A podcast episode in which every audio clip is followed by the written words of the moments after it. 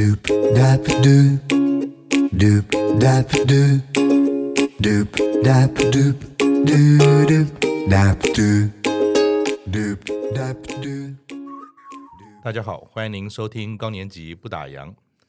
今天的来宾啊，只有一个字可以形容，叫做帅。怎么的帅法呢？我们先卖个关子，他是飞安调查官退休的李宝康李大哥。他有着一头银灰啊长发所扎的一个小马尾，留着他呢这个修剪整齐的招牌络腮胡，非常有型。更吸睛的哈是他这一身啊有着非常漂亮健康的肌肉线条，加上呢待会大家会听到很饱满有元气的声音，看起来呢其实比他实际的年龄啊要小上十几岁。那节目播出的时候啊，请大家一定要上网 Google 一下，瞧瞧咱们李大哥啊、也是宝哥的庐山真面目，就知道他有多帅了哈。他曾经说过：“岁月不饶人，我亦不曾饶过岁月。”的李大哥哈，究竟是怎么个不饶岁月，还保持这么好的体态跟元气呢？他退休后的生活都在忙些什么呢？让我们来一起听听他的分享。宝哥您好，哎，主持人，呃，各位听众，大家好。嗯，你看这个声音多么的有磁性，哎，终于找到比我还有磁性的男性了哈，我我觉得心中有点吃味了哈。不过 anyway，请问李大哥，您今年多大年纪？哎呦，哎，刚步入六十九。您觉得声音像六十九吗？那您六十九退休多久了？退休满三年了，满三年了。是，那退休之前，因为您到六十五岁嘛，哈，也算是我们说是届龄，做满届龄嘛，哈。是。那退休之前，您是哪方面的工作？啊，我在呃这个一个国家的一个调查机关，叫国家运输安全调查委员会。呃，我以为是调查局的，是 所以所以跟飞安有关。安全调查是。但其实我知道，其实您这一路走来的这么长的职涯，哈。好像也是先从航运开始，你也可以先聊一下您这一路走来的历程是怎么样，后来进入到飞安会这个过程吗？哦，好的，呃，我之前出社会的时候，其实我是在核能电厂，核能电厂哇，哎，在核能电厂当监工，因为那时候毕业，哎，交了女朋友，嗯，不想跑船，嗯。啊，练练家，哎，不想不想动，海专毕业了，我的专长就是要上船，是。啊，可是交了女朋友就。不愿意离开女朋友、嗯、啊，所以就找了就近的核能电厂，嗯、在那边哎干监工，嗯、呃把核能二厂啊，那时候正在盖厂，把它盖起来。哎，可是，一年以后，我爸爸退休了。嗯，那时候爸爸是家里经济的主要来源。我想说，爸爸退休不行了。嗯啊，我的肩膀给得扛起来。也不等家里哎讲话。嗯啊，我就直接到船公司就去报到了。是，呃，那找了以前实习的时候的船公司。啊、呃，就说你麻烦派我薪水最高的船，嗯，我不怕苦，嗯啊、哦，我两张执照都有，嗯，蒸汽机的船，嗯，柴油机的船，我都可以上，是，哦，那是很快就派船了，嗯，上了船之后，哎呀，是海军，美国海军，嗯，T two 的游轮改装的，嗯，散装，嗯啊那种，哎，他们叫化学船，嗯。啊，他就把。以前的海军装油的那个那个里面的改装过，哎，改成不锈钢的，因为它那个化学药品特别会腐蚀。嗯，OK，就是因为不锈钢变重了，嗯，所以他每次载满货的时候，嗯，看不到甲板，那甲板都埋到那水线下面去了，差不多，哎，埋到水线下去了。嗯，哇，我想，嗯，也蛮好玩的，嗯，啊，也不知道危险，嗯，哎，再过一段时间啊，那管路。漏水了，哇！那海水管到甲板去了，嗯，得去修这个管子。嗯，那那管子正好通过甲板，我们叫 bulkhead 的隔舱，嗯，那是结构，嗯，结构铁板，大大概可能有一寸，嗯，这么厚的铁板。嗯，好了，那因为要拆卸一圈那个螺丝，那个螺丝也是三四十年，嗯，都锈的，所以一定都只能把它破坏，嗯，扭断，嗯，的方式把它拆掉。嗯，好了，那在。你把这个螺丝通要扭断的时候，断掉它会有一个冲力，嗯。啊，所以我那个很高啊，那隔舱大概也是十几层楼高，嗯所以在最高的地方，甲板的高度，你看到那底下那个十几层楼高，也也会有点像惧高症那样的害怕的。还好我还这个啊胆子还算哎还可以啊，但是防备的动作做好，嗯，所以每拆一个螺丝的时候，它那个断掉那个冲力，我就顶着那个墙，嗯哼，去去拆，嗯哼，就顶了两下以后，那个墙被我顶穿了，所以。Oh God，所以你有神力是 不是？它都锈掉了。Oh, OK，啊，它变那个好像那个那个麻花酥了。对对对。啊，花生酥这样子，嗯，一层一层全部都锈掉了，就一顶顶顶了几下就顶穿了。哇、嗯、哇！我那个晚上我把那个救生衣就放在我的那个枕头边，嗯，因为想只要风浪那个一定扭断，不对，这 这个这个 随时要准备好，可能有状况，哎，随时会断掉。哦，哇，然后就是。这个状况了。嗯哼。另外一个状况，哎，在洗舱的时候，化学那个卸货卸完了。嗯哼。啊，洗舱，然后他会用蒸汽去吹。嗯哼。啊，吹完那个气啊，正好我们的船夫啊，他没有把那个头，哎，风向去掉那个头，所以变成一个，诶，这个叫迎风逆风。嗯哼。哎，逆风的情况，诶，我在机舱值班就看那个水，我们。丢烟头的会会摆一壶水那个地方，上班都会换，很干净的。诶，我上班的时候那个水干干净是清澈的，不到五分钟，一看我那个水怎么变黄色的，很黄的黄色。嗯，然后又觉得好像无法呼吸。嗯，你有在吸，嗯，你的肺腔有在膨胀，可是你觉得好像空气没有，怪怪的。哎，空气没有。哦，就是听到那家那个。很多人天光那个驻仓啊，嗯，砰砰砰脚步声啊，那个甩门啊、关门冲出来那个声音啊，嗯，我觉得不对，嗯、啊，那我也赶快往上面跑，嗯，哦，原来是那个那个那个化学气体啊，嗯、它居然会有一个会让人家窒息的这种感觉。所以其实海上的生活可能收入不错，但是事实上充满了很多危机跟危险。对，所以隔天除了那个哎救生衣。我又摆了一个氧气呼吸器，哇 两个东西陪我睡觉。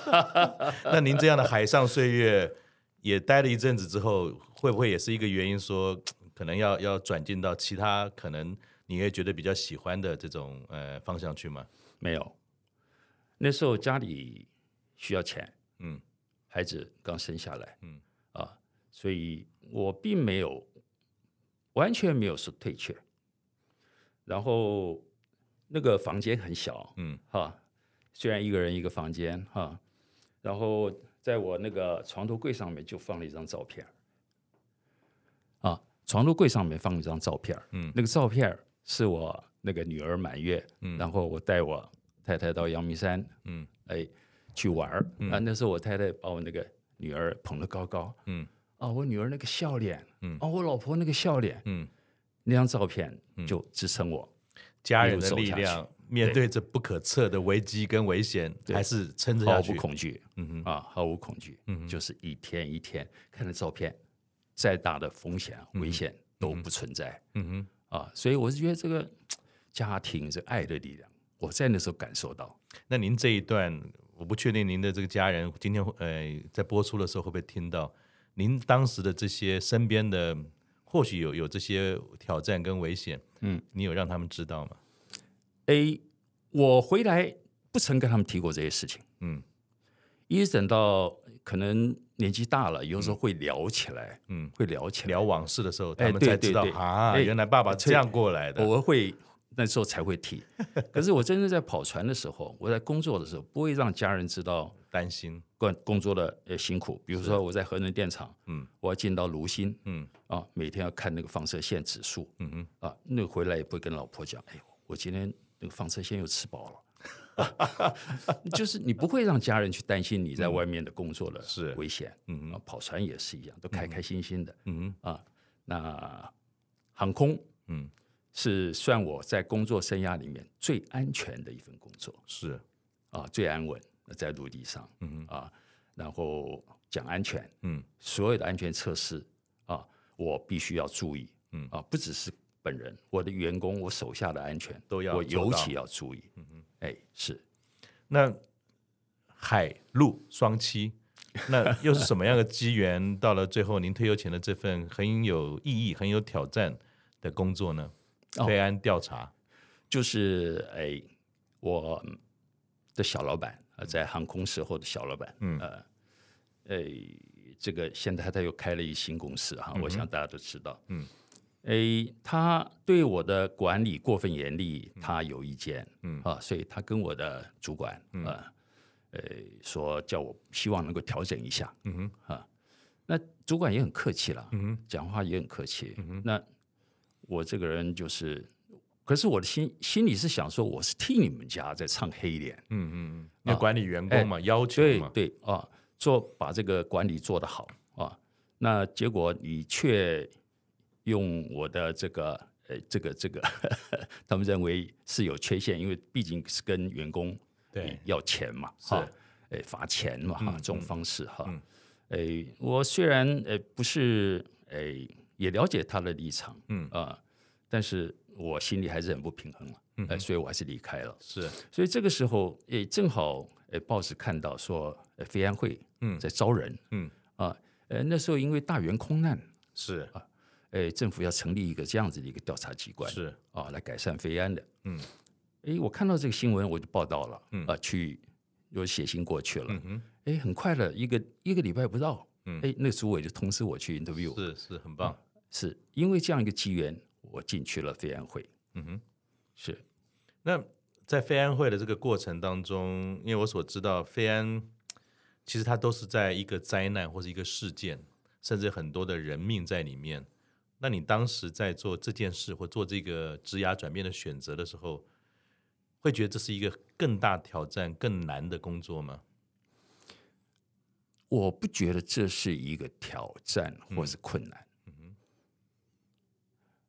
哎，其实我是很喜欢挑战性的，嗯哼，工作的啊，嗯、太安稳的工作，其实没有挑战性的，我，我不能说不喜欢呢、啊，因为毕竟它是个调查嘛。那会不会说，它某些程度也有点像那个所谓的 CSI 一样？就像我们看到连续剧啊，这个 科学办案，从蛛丝马迹来推论跟推断，到底当时发生了什么事？那飞安也是类似这样的过程吗？那做这件事情。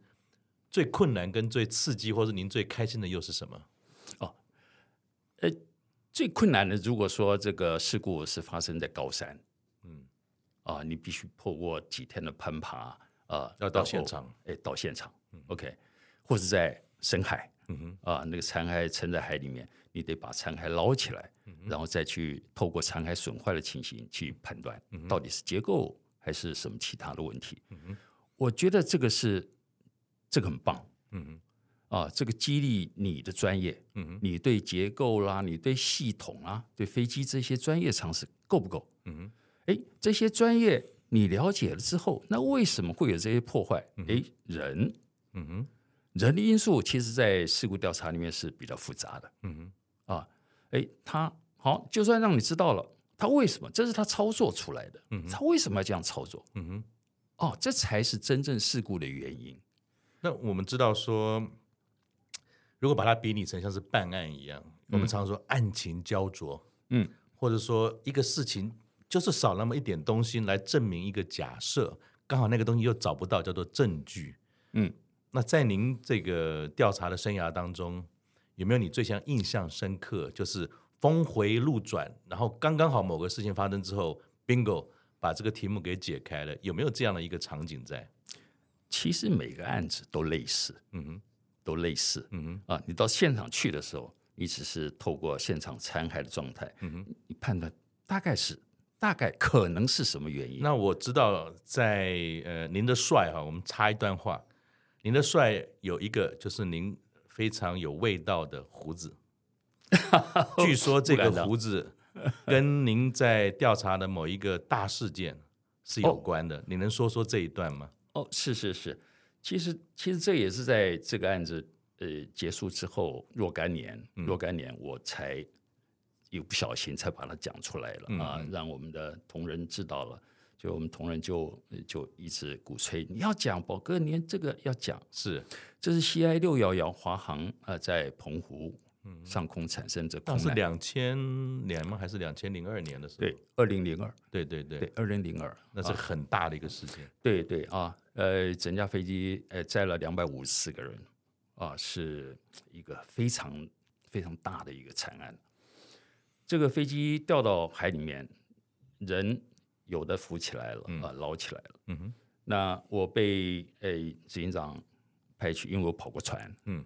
啊，那都打捞船来了，是那船上总要有人去去去看看这个船，然后看他怎么操作，我们来控制。嗯，那我就被派了去做打捞的这个组长，那我得安排工作。嗯，对，这个船要怎么开啊？航线怎么走？嗯，哎，怎么捞？然后几个人负责啊？几天回去啊？因为哎。这个公司里面的事情还要进行，嗯哼，啊，打捞的工作也不能断，所以我们当时三个人安排三个调查官轮的啊，来来这个打捞船上。嗯、那我每次下船前，我就得把这个打捞，我下去三天嘛，大概下次再回来，可能是六天以后的事情。因为轮值，哎，那我得把这六天可能船的。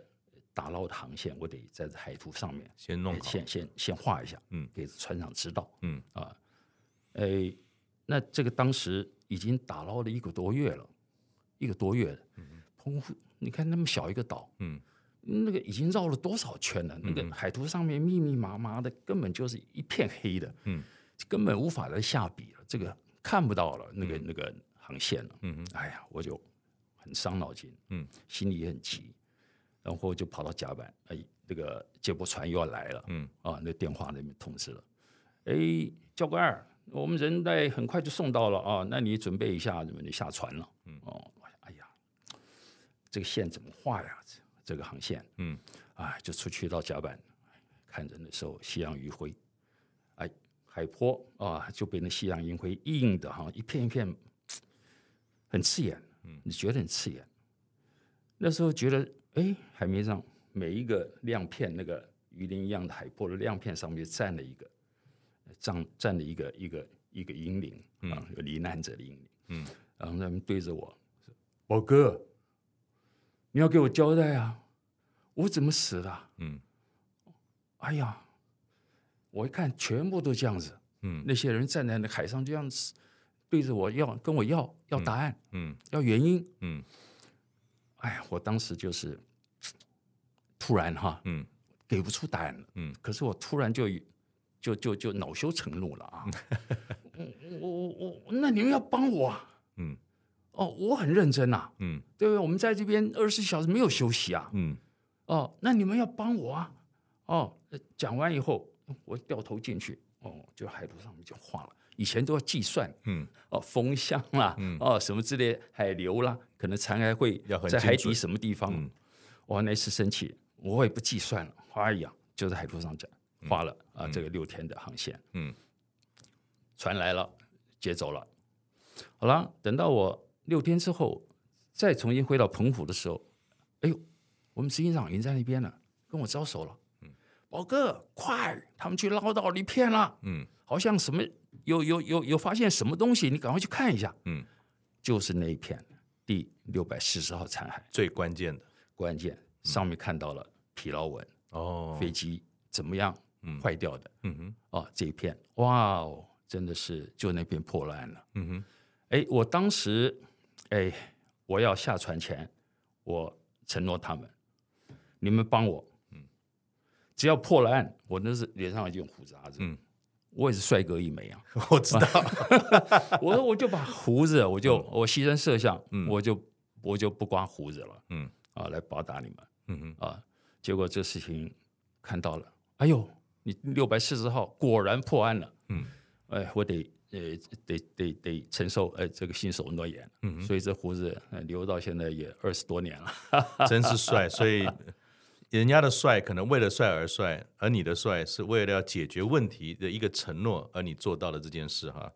那我想我们也走入到说您退休了，据说啊，你的上健身房啊可不是哎什么退了休玩玩而已，而且是啊不间断的持续三十年啊。是，那也可以跟大家说明一下吗？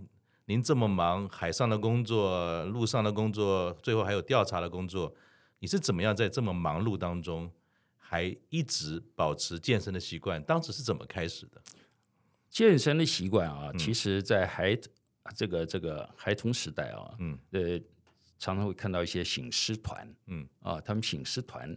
诶的院子啊，就有一些那个石杵啦，嗯啊石锁啊，嗯，小时候看他们在那边耍，嗯，就就觉得好奇，嗯，那都还没想要跟他们一样去练啊，真正想要练是哎在哎在初中高中的时候，哦，这么早就开始了，哎，那那时候李小龙电影出来了，对对，您您的年纪是跟那个时代是吻合的，是的，是的，哎，就看了他的电影，哇，被他那个体型哈，嗯，哎呀，他那个。背阔肌，哈，一展背的那个漂亮那个姿态，嗯。嗯、哇，amazing，嗯，就完全被他吸引到了，嗯嗯嗯，说，哎呀，我也想要，嗯。啊，然后后来加上那时候那个会到书店，嗯、那时候一些香港的一些一些这书商，他们会写一些重训相关的一些书，嗯、就会去那边偷翻，嗯。啊，看一看，哦，嗯、啊，这个这个这个这个胸大肌啦，啊、背阔肌啊，可以这样子练的，嗯哼，好，回来呢。就在家里想办法，怎么弄一个那个那个杠铃到底怎么弄啊？嗯、那时候对人家都铁板啊什么之类，我们怎么去弄铁板？那小那时候应该街上也没健健身房吧？哎，哎健身房也没有，嗯、哎，就只有那国术馆里面 才有，才有一个哦杠铃啊。是，就想办法，就是说好了，那就在后山的泥土地上就挖一个洞，嗯啊，然后山和土啊，嗯啊。那个沙子啊，嗯、啊，就是混一混，哎，就是往土里面倒，嗯啊，那后山那个竹竹林啊，嗯、去裁了一根呃，这个这个层竹棍，哎，对，竹棍，嗯。啊，就插在这两个呃这个水泥做的这个钢片上面，嗯哼，哎，就开始玩起来了，嗯哼，啊，哎，还练的还有点味道，嗯。啊，在初中，哎，应该是在在高中的时候，嗯哼，海专的时候，嗯哼，啊，那胸大肌啦，啊那。核心肌群了，嗯、哦，都练出来有个样子，嗯嗯、啊，那这是在小时候开始健身的一个过程，嗯哼。那一直到了到哎，我到美国受训，嗯，啊，到美国受训那时候是到航空去，嗯，啊，转到航空，在美国受训的时候，那时候正好是阿诺他拿了好几届，对对对，奥林匹克冠军的时候，对对对，他出了书，嗯，哎，我去逛书店的时候，哇。阿诺的书哎，惊为天人。哎，对，也是，哎呀，买了赶快回家，嗯。啊，照着练，嗯，正好社区啊，我们那个呃那个住的地方社区有健身房，嗯嗯嗯，哦，然后就参加会员了啊，照着阿诺的书哦这样练，嗯，练完然后隔壁又是那个他们卖很多那个营养品的地方。哎，那个食物，对对对，鱼啊、肉啊，那个啊，我一下想想不出来那什么内外兼修。哎，就是练完以后就去买肉啊，对对对对，啊，买鱼买肉，把自己的肌肉照顾好。哎，就照着吃，照着练。嗯，哇，一下我那两年哈，嗯，在美国待的那个受训期间待了两年，那时候从七十大概七十几公斤，七十五公斤左右，一般普通身材。嗯，哎，回来的时候，我想是要破三位数，你知道吗？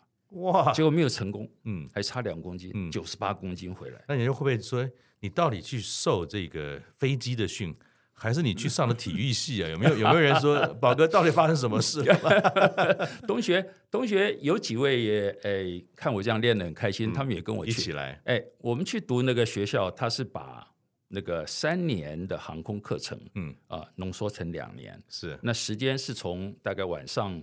他们下课大概呃六点七点，一直到晚上十点左右。嗯啊，那白天一整个白天啊，上午下午都是哎，对，没都是没有事的自由时间。哎，自由时间，所以我一早六点钟我进健身房，嗯啊，练到中午十二点。哇，中午十二点然后回家自己弄吃的啊，嗯啊睡个午觉。哎呀，整个是练身体、吃睡、上课。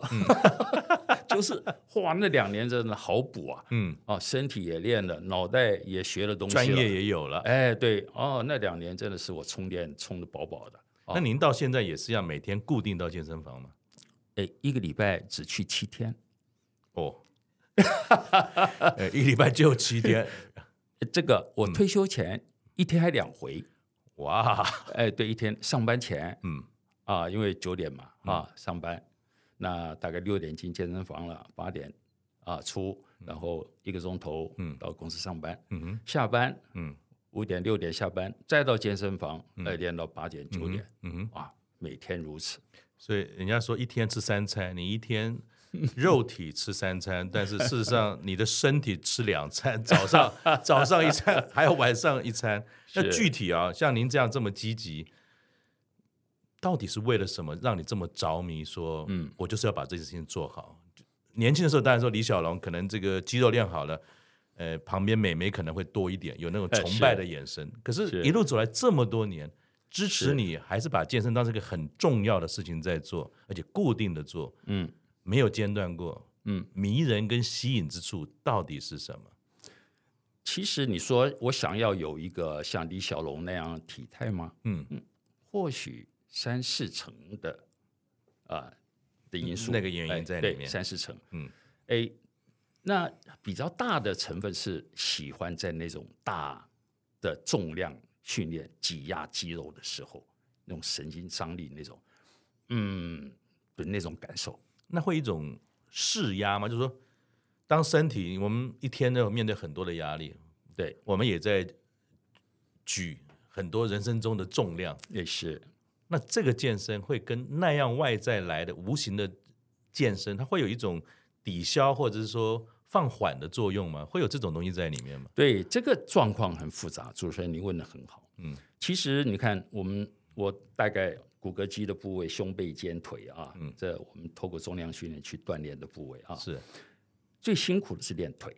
嗯，啊，因为那大重量。嗯啊，我那个呃年轻的时候大概两百公斤。哇。深蹲，嗯，下地起来，嗯，哈，每次要练腿，早上往健身房的路上，心里其实是有点，有点胆怯，哎，忐忑，哇，今天搞不搞得定？又要被压死了，又要铁腿了，嗯，啊，那是不是起得来？嗯，我上次两百公斤蹲了十下，这次去还能蹲十下，其实心中还是会低估着，会低估，嗯，那时候跟自己讲。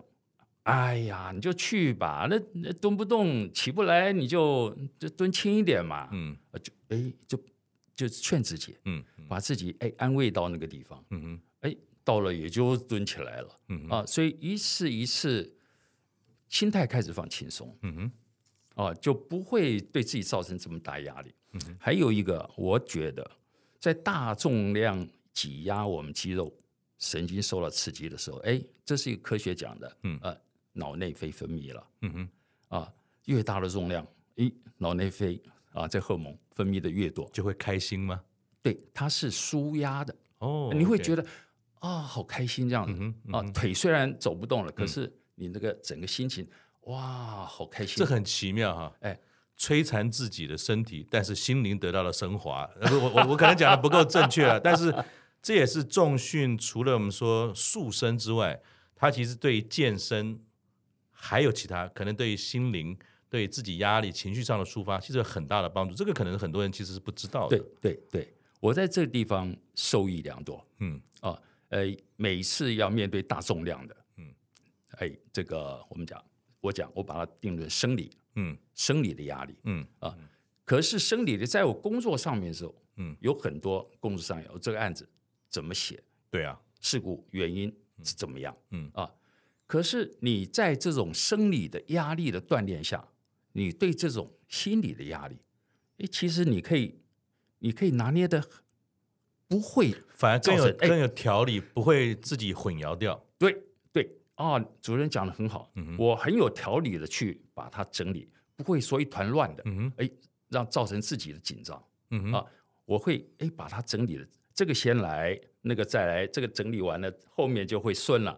那个很快就把它整理出来。那那我懂了，为什么说您每一天上班前要去做做这个这个重训，下班后做做重训？其实 这是有连贯的。为什么？因为您回到家之后，可能还有很多工作上很复杂的案件，你也在解决说怎么样理出头绪，怎么样找到这个线索。哎，很多卡住的东西在早上那个阶段，是在下班后那个阶段。其实身心灵是结合之后，反而很多东西就可能像一个东西突然间不浮出来说啊，应该这么做。哇，会会会不会有这种原因？其实在您练习这个呃重训的时候，还有这样子跟工作的结合，还存在这种可能？是是，哦，主持人，您分析的非常好。嗯，我只是很很大略的知道是可能怎么回事。嗯，可是你刚刚很清楚了，哎，上班前啊、嗯、放松，哎，经过这个整个这个班里上班的这些杂务啊、嗯、工作的情绪的紧张，嗯、我下班后再去把它疏解一下。嗯、那这个是不是也可以说，也请您分享一下？我相信在我们的听众当中，也有很多人可能是呃年轻人。也很多是中年的，也可能有的六十岁以后的。重训这件事情，嗯，其实对生理有帮助啊，嗯，保持你的肌力啊、肌耐力啊、肌肉量等等。对，心理上面有这样的一个好处的时候，我们要怎么样去看？尤其是上了年纪之后，在做、嗯、呃健身跟呃重训这件事情，嗯哼，我们要以挑战为主吗？还是说？他其实只要达到某些程度的常态训练，其实也可以达到身心平衡这件事。比较宝哥的经验是什么？诶，我的经验啊，嗯、是每天都是一个挑战，都是一个全新的挑战，全新的挑战。嗯哼，啊，我年轻的时候说，哎，我上次拿一百，我这次那么一百一，嗯，哎，破纪录，嗯，这是每天期待的。嗯哼，到进进健身房里面想事情，嗯哼。慢慢一百一百五，一路往上，一路往上，嗯，哇，两百公斤，好棒！然后过了六十了，hold 不住了，嗯，哇，今天一百九，一百九，嗯，拜托你让我一百九 hold 上去就好了。那那你这个心情，六十岁之后的面对这件事，跟年轻的时候一路往上爬。会不会也是一种心态上，其实也要开始去调整自己？您是怎么做的？这是一个中训的最大的好处。嗯，哦，怎么说啊？尤其我对资深的，嗯啊，这些诶哥哥姐姐啊，或者弟弟妹妹，因为这种的压力，从年轻的时候你给自己，哎呀，我要破纪录，破纪录。嗯，等到年长了以后，我今天可以 hold 住。啊在这个原来上一次的重量，哎，我今天就没有开心了，就没有退步。嗯，我今天没有老。嗯，啊，哎，等到有一天终于 hold 不住了。嗯，哎呦，一百八了。嗯，那时候怎么办呢？沮丧吗？嗯，No，我告诉自己，嗯，绝对不可以。嗯，啊，这是一个自然现象。嗯哼，啊，有时候在健身房路上看到落叶，秋天来了，落叶。嗯哼，哎呦，哎，开始叶落了呀。嗯哼。就会跟他打个招呼，哎，你好，你好，哎，这么有诗意，哎，是是是，就说他在警告我，嗯，这是自然现象，嗯哼，所以我今天到健身房的时候，哎，一百八举不起来，嗯，我会告诉自己，嗯，哎，自然现象，嗯哼，啊，但是你做好了今天最好的工作，嗯哼，永远要鼓励自己，嗯哼，啊，很多人就，哎呀，又退步了，嗯哼，这种情绪绝对不可以。所以也要学会欣赏自己，就算它是落叶，也有落叶的美，不要只看到枯黄而已。是是。啊，这是宇宙定律。嗯哼，啊，生老病死。嗯哼，所以这十年来，我一直在接受。其实应该讲十年了。嗯，我父母亲离开我，大概也有快超过十年了。是啊，这十年我也一直在，因为自己是家族里面最长的了，离天最近的。天国最近的了啊，所以在想爸爸妈妈离开，在看落叶掉下，在看自己体力一天不如一天的时候，其实我是高兴的。嗯哼，慢慢已经把心境从沮丧啊很难接受，变成去安然接受。嗯哼，变成喜悦，接受他，面对他，放下他，然后呢还要喜欢他，还要喜喜欢。嗯哼，啊，这是宇宙的定律。那其实您除了像有系统的、有计划的在做这些重量训练，饮食是不是也很重要？那您又是怎么样安排您的饮食，一直一路走来到今天？哦，饮食啊，其实我在四十岁以前呢、啊，嗯、就是吃，啊，就阿诺那一套，吃啊，鱼肉蛋豆奶啊，那个那时候一锅一天就是一锅饭，哦，那个菜便当两两。两盒菜，嗯，哦，那个就是拼肉量，嗯，你怎么样吃，它怎么样长，嗯，哦，所以哇，从七十几吃到九九十九十几公斤，二十几公斤，等于说一个月一公斤呢，哇，肌纯肌肉哎，哦，那个腰围还是二十四哎，哇哦，不得了，对对对，哎，但是嗯，过了五十以后得小心了，嗯，你得重视值了。那你的经验是什么？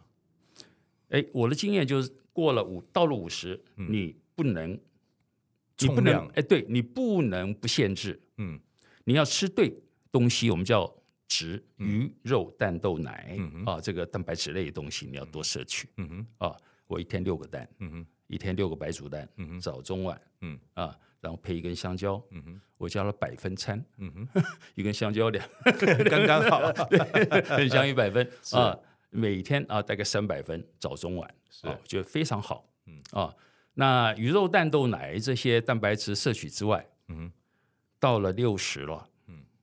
量也要控制了，哦。哦，之前是说，哎，你只要对，嗯。啊，只要对你吃多没有关系，只要吃对啊，鱼肉蛋豆奶啊啊这些蛋白质。可是到了六十，嗯，你质对，你量也要对，嗯哼。啊，所以量也要控制，嗯哼，每天大概就是要，哎，他们讲，哎，热量赤字，嗯。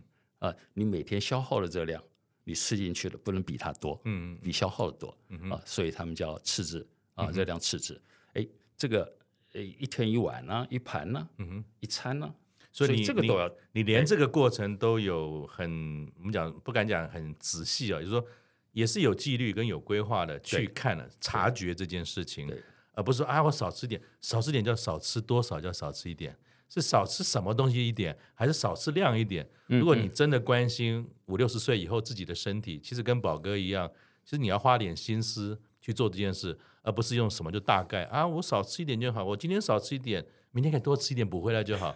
那这样就变成是一个随意而没有纪律了嘛。对对对。那真的要做到像宝哥一样，你看已经六十有八，但是完全看不出来您这一身的好肌肉跟线条，其实那不是天生就来的，它是要花很多的心思训练还有纪律才可以做到嘛。是的，是的。是的。那纪律这件事情，你又是怎么做到的？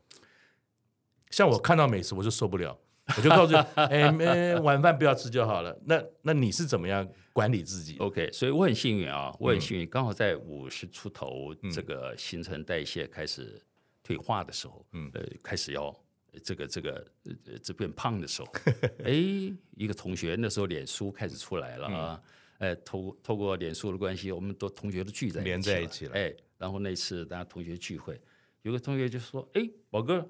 我看你的样子是不是有在练呢？嗯、我说嗯，对啊，对啊，我我有在练了。嗯，好了，等到下个月聚会的时候，他丢了一张字条给我，他说我已经帮你报名了啊，参加这一次的健美比赛。哦、原来这个同学他是健美协会的理事。哇，哦，他这样子，然后把所有同学都都想好了，嗯、我们去给宝哥加油。嗯，哎呀，那场比赛你知道吗？嗯，嗯哎呀，底下那些小鬼那。那就打扮的什么，又是裙子啊，又是那个男男女女啊，有老婆嘛，嗯，当女同学，女女女女加油队，男同学就是啊，宝哥应援团，哎，对对对，哇，底下我只要上去啊，我吵的要把我吓得不好意思，你知道吗？啊，全场就那群同学最吵啊，哎，这样子开始了我的健美比赛，哇哦，那场比赛我居然还拿第二名。从来没有参加健美比赛的人，嗯、那比赛的那一场，那些老先生都是老将，都练过的，哎，都老将，嗯、参加很多次比赛了。就、嗯、我第一次去参加比赛，拿了一个银牌。嗯，哦，我很 surprise。嗯哼，哦，开始产生兴趣了。嗯哼，从比赛以后，嗯，我更重视自己的体态，所以对吃就会更讲究。所以我也学会一件事。嗯。要控制自己嘴巴最好的方法，不是忍耐，是叫做掌声。因为当今天这么多人掌声，因为宝哥的努力，他可以持续下去。我想要是我，但我大概不太容易了哈。我我可能真的那个鱼鸭肉啊，就少吃点，啤酒呢少喝两杯。因为掌声这件事是多么的迷人呢、啊！我不晓得这件事情是不是也是让宝哥。从一开始所谓健身也好，或者是说这个这个重训也好，刚才我们谈到心理的调试、压力跟工作的关系，是。这些好朋友、老朋友，是各式各样的应援团给你这些掌声，对，会不会也是你现在六十好几了，还是持续在做这件事情，非常重视自己的体态的一个来源呢？哎，这在退休前，嗯。啊，参加比赛啊，嗯、那每次对呃比赛的一些成果的盼望，嗯哼，这是我一个动力，很大的动力。嗯、退休以后，尤其哎，这呃去年，嗯。啊，他们这协会已经不再办这些老人组哦，好可惜啊，哎，因为多了很多年轻的组类别，嗯，嗯啊，那所以说正好啊，就顺势就。不再去关注比赛的事儿啊，嗯、但是我现在退休以后，我在健身房啊，嗯、倒是诶会去指导很多银发族的，嗯哼。啊，那个婆婆妈妈了哈，嗯、那叔叔伯伯分享您多年来的心得，对对对哈，嗯、哼。诶记得说哎，当两年前吧，嗯，两年前我的那健身房诶叫沃金啊，嗯，他知道我去比赛啊，还得奖了哈。嗯然后，哎，我又是一个调查员，因为新闻可能他们看过我的新闻哈，所以他们就请我当他们的代言。嗯，啊，我说不，我那时候还在还没退休，对啊，大概大概六十三岁左右，对对对，啊，我说不好，我我在工作哈，嗯，不要那样抛头露面，对对对，不方便，不方便，不方便。哎，可是那个人就说，哎，我们是要要给英法族劝他们哈，透过你。也邀请英法族啊来这边多多活动，鼓励鼓励他们做运动的。对，我说哎呦，这个是我想做的事情。嗯，因为前不久我才看到一个新闻啊，欧洲一些国家，呃，他们去呃去各个社区把老人接来呃一个健身房，然后有教练，嗯哼，都是公家呃国家出了钱设备，然后把这个老人家训练肌耐力之后，他重重的缩短了。国国家老人，而且这些成本、成本、社会资源也节省。对对对，哦，我觉得啊，这个好棒，我想做这个事情。正好他来啊找我做这个，我说好好好，哎，我来做。他说那你要多少报酬？我说一毛都不要，这是我要做的事情。哦，所以这是我第一次做这个事情啊，推动啊这个英法运动中训啊。后来自己退休以后，哎，健身房里面所有阿公。啊，阿嬷啊，那个叔叔伯伯，哎，也都是很热心的。嗯哼，哎，因为我知道老人家不能不能跟年轻人一样啊，我会循序渐进，要些调整。哎，对对对，哦，每一个人都都有进步。嗯哼，啊，身体都有进步啊，肌耐力啊，我觉得很开心。嗯哼，那我想说，嗯，可能我退休的工作，哎，也不需要去好高骛远啊，做了多么的哈国家社会。我只要在我的邻里，嗯哼把我这些阿公阿妈，嗯哼，啊，让他们肌耐力缩短他们的嗯啊临终卧床期，我觉得这个就是我已经很高兴的了。这也是另外一种意义，就是我刚才讲，好像这是一个阶段哈，就看到宝哥这个从健身啊、健美的这个过程当中，也感觉到说您对于人生的定位跟价值其实一直在改变。刚才讲的应援团那么那么热情，哎，促使您在对于健身这件事情的热爱一直保持着，到了六十几还是这样。那是叫做一种鼓励嘛，哈，就是掌声。是，可是您刚才提到说，我可能每天到健身房两百已经 hold 不住，一百九、一百八，那慢慢的你去接受这件事。可是事实上，您也觉得说，可以让这些阿哥阿妈、资深的朋友，对，经过您自己的分享，到底他可以举着动已经是不重要，不重要，但是可以把你这个历程分享出来，让他们可以感觉到。有受惠，哎，开心或者身体也变好了，对，这叫做与社会的连接跟贡献，好像也是把你自己对于呃举重啊这个健身这件事情，也更激发您说，六十八岁能举多少已经是不重要的，对，您持续去健身房还有一个更重要的原因叫做分享，对，会是这样的一种动力吗？是的，是的，哎，看到老人家哈，那个他走路也不好走，手也抬不起来哈。膝盖也不好弯，那这种情形，哎，透过跟他的分享啊，做哪些动作，哎，一个月以后，哎，宝哥，你看，哦，我这个手这样子，哎，你看，我蹲给你看，我都可以了，嗯，哇，那是一种，那是多大的一个幸福感，嗯哼，啊，那是多大的一个财富，嗯哼，我觉得我的财富现在就是在这些阿公阿妈身上。他们的进步，他们的健康跟进步就是无限的财富。对对对，是我是我最大的幸福。那您目前除了健身房以外，在退休之后的生活啊，还没有别的面向也在忙呢？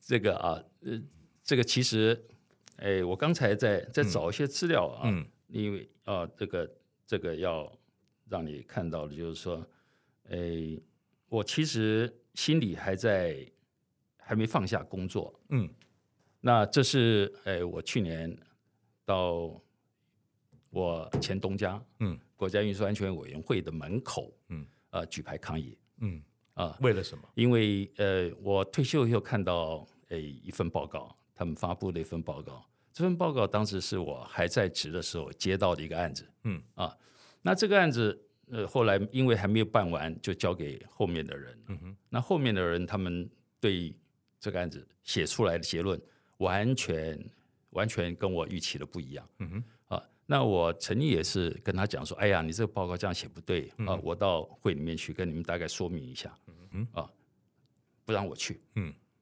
你不要来，嗯，叫不要来，嗯，哦，我说为什么不要来？他他他也不肯说原因，也不肯跟我面对啊，所以你看新闻也报了，嗯哼，我特地还找了几个熟识的记者，以前 采访过的啊，我说我今天要到这个云安会去举牌抗议啊，你们如果可以的话啊，来支援一下啊，帮我上个新闻，嗯。啊，所以这个事情到现在还在进行中，这已经过了一年了，嗯。啊，他答应要重启调查，嗯。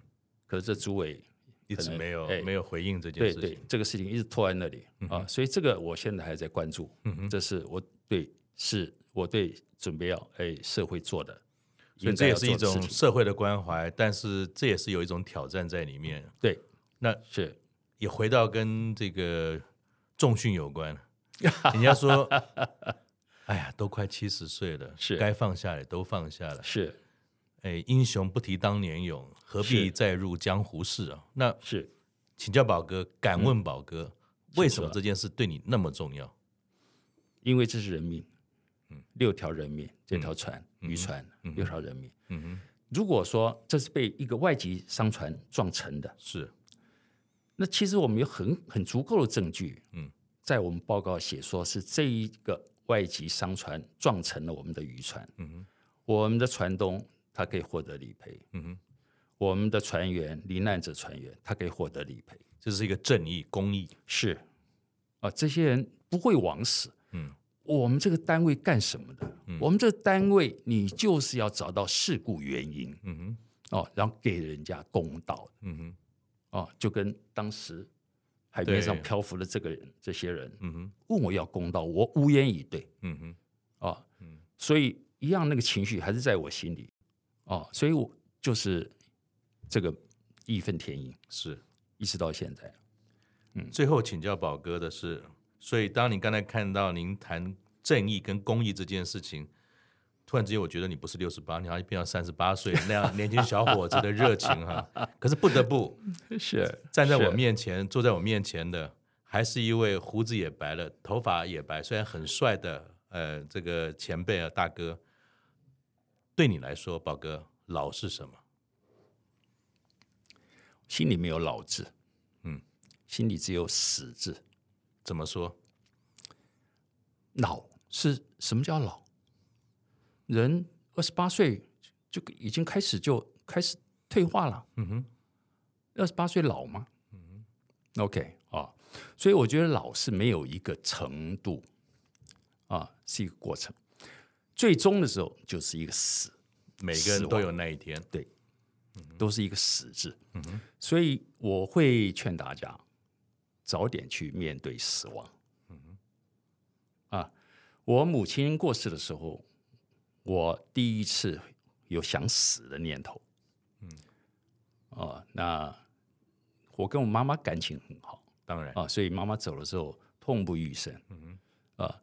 呃，我父亲跟我妈妈隔一年，嗯，我父亲先离开啊，隔年妈妈就走了，嗯哼啊，父亲的时候啊，我他的葬礼我办得很隆重啊，去跟医院要挽联啊，嗯、朋友啊，是是是，请长官啊啊一起来出席。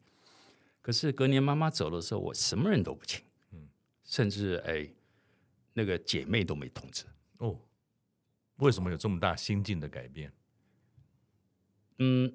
想死吧，想跟妈妈去，嗯，啊，那时候只有一个念头，什么都不要了，什么都不要。对，就是什么都不要了。嗯最珍、最珍、珍珍贵的东西已经没有了。没有了。我心里活着还有什么意义吗？哎，类似这样一个情绪，类似这样一个情绪。那那这样的情绪，你又怎么样走出来，或者说重新再去欣赏老这件事？我没有走出来，嗯，我没有走出来，嗯，我去探索，嗯哼。死到底是怎么回事儿？嗯哼啊，所以我常常会去面对死神。嗯哼，你来，嗯哼，你到我面前来，嗯哼，我常常会跟他们讲，嗯，我现在正在骑车的时候，嗯，我下午会去骑车，是。啊，骑车经过那空旷的旷野，我虽然哎有有 有接触的时候，嗯，我说老天你来找我吧，嗯，我会对啊对着天吼，嗯嗯啊。赶快来找我，把我带走。嗯哼，啊，不是我不想活，嗯，啊，我觉得死，你可以随时来找我，嗯哼，啊，但是如果说你让我活着一天，嗯哼，我会非常开心的，用心过每一天，用心过每一天，嗯哼，啊，所以有这样一个概念的时候，起床，哎呦，今天是我最后一天嘞，嗯，我有什么事没做的，嗯哼，我什么话没讲的，嗯哼。所以开始会抱我老婆，是。啊，所以有时候老婆可能早起，我会诶，因为健身，我大概六点我就得出早出门了，哎啊，有时候老婆早起的时候会碰到，嗯，碰到就会 hug 她一下，嗯嗯啊，哎三秒钟啊，就跟抱我孙子一样，真棒。啊，就会想说，我什么事情这是最后一次，嗯，我得把握，嗯哼，什么话没讲，嗯哼，我爱你，嗯哼。也不会这么露骨了哈，嗯、就会讲好听话。嗯，以前都会讲男人话，现在就是讲好听话。谢谢宝哥，我想面对老跟死，每个人都会遇到。对，死是稳定肯定的，老不一定。或许是你很年轻，就有些什么原因你就走了。对，但我蛮欣赏宝哥的豁达。他在骑车的时候，说不定从一个山坡下面往下冲，我就想象那个画面：一个老先生骑了个单车，可是肌肉很壮，据说您都是不穿上衣的，在这边在那边骑。然后突然路边有人看到说：“阿姨喜安诺，原来画沙会。”老天呢，说不定有一天会给你一个答案，或许你会有接触到，他会说：“宝哥，时候没到。”别再问了，因为更多人需要你。谢谢大家的收听，也谢谢宝哥，我们下次见，拜拜。谢谢，谢谢。